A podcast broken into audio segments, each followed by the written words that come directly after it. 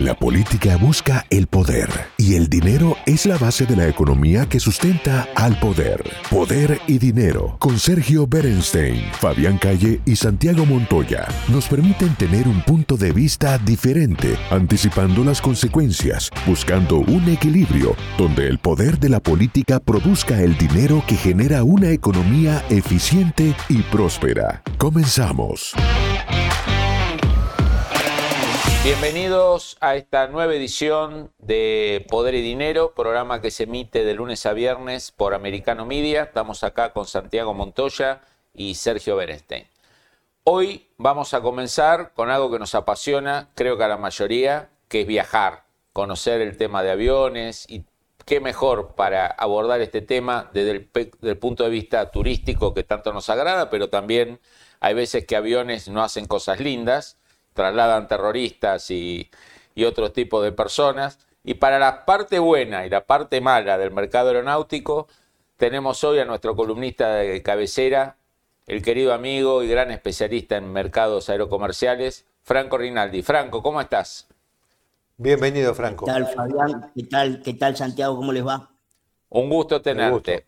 Franco, vamos a empezar con este avión iraní que estuvo recorriendo México, Paraguay, Argentina, y fue interceptado, no por mérito de la Argentina, sino porque Uruguay no lo dejó aterrizar, y, hace más de dos meses que está parado en Ezeiza con iraníes pertenecientes a grupos de inteligencia y militares y venezolanos pertenecientes a grupos de inteligencia y militares retenidos hace más de dos meses en la Argentina por la justicia argentina con líderes eh, nicaragüenses, líderes venezolanos, líderes iraníes, dando discursos muy duros y amenazantes hacia la Argentina para que liberen el avión.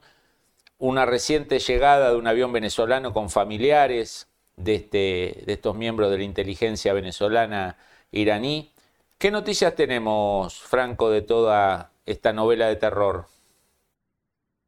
Bueno, este, como vos bien decías, Santiago, eh, Fabián, este 6 de septiembre se van a cumplir ya tres meses de que el avión, de que el Boeing 747-300 incursionara por primera vez en el espacio aéreo argentino, en esa maniobra que yo te digo, con el correr de los días, incrementa las sospechas que hizo primero Córdoba, que en Córdoba pasó de todo, para decirlo académicamente, entró, salió gente, subieron, bajaron, gente con pechera, gente sin pechera.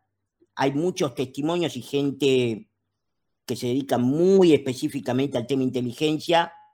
Dice la cantidad de tripulantes y el manifiesto presentado eh, por la compañía en el origen, cuando requirió la aprobación de su plan de vuelo, presenta diferencias con lo que tuvimos en Ezeiza y que la explicación es la escala Córdoba. Alguien se quedó en Córdoba o algunos se quedaron en Córdoba. Exactamente, de hecho, fuentes israelíes, de inteligencia israelí y norteamericana, y norteamericana, afirman que en el avión había seis iraníes y no cinco. Que había seis iraníes y no cinco. Con lo cual se nos perdió un iraní en la ciudad de Córdoba o en el aeropuerto de Córdoba. Bueno, eh, efectivamente, la causa judicial sigue. El juez Villena, que entiende la causa, había autorizado la liberación de 12 tripulantes o 12 ocupantes del avión. Yo me niego a llamarlos tripulantes en, los términos de la industria aerocomercial, obviamente, porque ellos eran, estaban camuflados, digamos, de tripulantes en el mejor de los casos. Pero el juez Villena había autorizado la salida de 12 de ellos que podían volver a, sus países o a donde quisieran, y hubo una apelación y por tanto creo que es la DAIA quien apela, y como la DAIA apeló, efectivamente eso quedó trabado, y los 14 venezolanos, presuntamente partes de la inteligencia, gente vinculada a, a levantamientos institucionales, etcétera, etcétera, gente que, digo, recordemos, Fabián, para la audiencia, que cuando se decía que ese avión era un avión escuela, vos tenías un retirado, un militar retirado de Venezuela y retirado de Conviasa, la línea aérea venezolana, de 67 años, que está impedido legalmente y por la ley internacional para poder volar, con lo cual mal esa persona podía estar o siendo instruido o instruyendo, esa persona no puede volar. Y que en su vida piloteó un Boeing 747. No, no, exactamente, o sea, no, pero aparte no te, ¿cómo, cómo, cómo va a ser instruido por, por instructores iraníes una persona que ya no tiene autorización para volar por su edad? No puede volar ni en Venezuela, ni en Latinoamérica, ni en ninguna parte del mundo. Con lo cual, esa, y esa persona justamente o casualidad está vinculado al levantamiento o golpe de Estado, con lo cual digo, ¿qué hacía Candón? ¿Qué hacía Candón arriba demasiado, del Demasiado alto en el rango militar para estar paseando por el mundo como piloto instructor.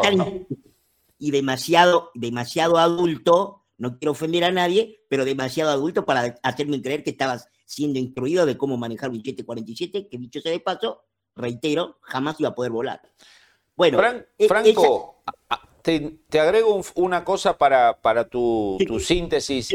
En Chile se abrió una comisión investigadora en el Congreso, que creo que se va a ir potenciando con el correr de las semanas y meses, porque hay una muy fuerte versión de que estos vuelos, estos y otros que aterrizaron en Chile, están ligados al mundo de los hackers para alteración de resultados electorales, robo de información, influenciar en el plebiscito chileno, eh, que viendo en retrospectiva les hubiera hecho falta hackear el resultado porque parece que no es el que va a esperar Irán y Venezuela. ¿Qué, qué noticia tenés para, del tema este de Chile y del tema hackers? Bueno, vos sabés que como nosotros, yo soy uno de los tres denunciantes de la causa original acá en la República Argentina, hace aproximadamente tres semanas tuvimos una call, una conference call con representantes de Chile y con gente del Congreso de Chile, y efectivamente nos notaron que ellos además tienen identificados células importantes metidas y que habitan y que viven en, Chile, con lo cual eh, a nosotros nos contaron, a mí, a la doctora Talerico, que es nuestra representante legal en el tema, eh, nos contaron de que efectivamente estaban en trámite en relación a eso y que ellos tenían mucha, mucha preocupación porque les parecía evidente que los 19 ocupantes que trajo el 747 de Entrasur, un avión, recordemos, iraní, ploteado de ser avión venezolano, es un avión que está con un leasing operativo, bueno, efectivamente traía gente que venía a hacer cualquier otra cosa menos a ser instruidos en un avión escuela. ¿Vos le das credibilidad a esta a que la presencia en ese avión no se limita solo al tráfico de eventuales terroristas o agentes de inteligencia, sino también especialista en temas informáticos. Absolutamente. Creo que es perfectamente posible. Franco, ¿cómo ves la evolución de este tema? Eh, vos que lo tenés desde el punto de vista del estudio de los temas aeronáuticos, la legislación, conocer cuál es el pedido de embargo de Estados Unidos. Hemos tenido gente del FBI recorriendo la región vigilando esto, pero también estás como parte querellante. De estos dos sombreros que vos tenés, ¿cómo ves que avanza la situación? Bueno, acá hay dos partes. Mi impresión es que los cinco eh, ciudadanos iraníes están muy complicados. Están muy, muy complicados. Y creo que va a ser muy difícil. Y al mismo tiempo me genera a mí una preocupación en tanto ciudadano, además de la República Argentina, el el estado legal, el estatus legal de esos ciudadanos iraníes porque no están detenidos, no están siendo privados de libertad, no pueden abandonar el país, pero no están detenidos. De hecho, vos comentabas recién, Fabián, en la llegada de los familiares que vinieron a visitar los potenciales eh, personas de inteligencia venezolanos, bueno, fueron seis a recibirlo como, o sea, esa gente que se está moviendo libremente por el AMBA, por, por, decirlo menos. Sí, pues no tiene ningún tipo de restricción adentro de la República Argentina. O sea, el escenario más probable que en algún momento se escapen, digamos. Bueno, yo creo que eventualmente podrían hacerlo. Creo que si no lo hacen, debe ser por alguna cuestión de consecuencia que pueda tener eso en términos políticos y legales, y además supongo que debe, haber algún nivel de observación sobre ellos. Pero lo que quiero decir es lo siguiente, para responder lo que me preguntaba, Fabián.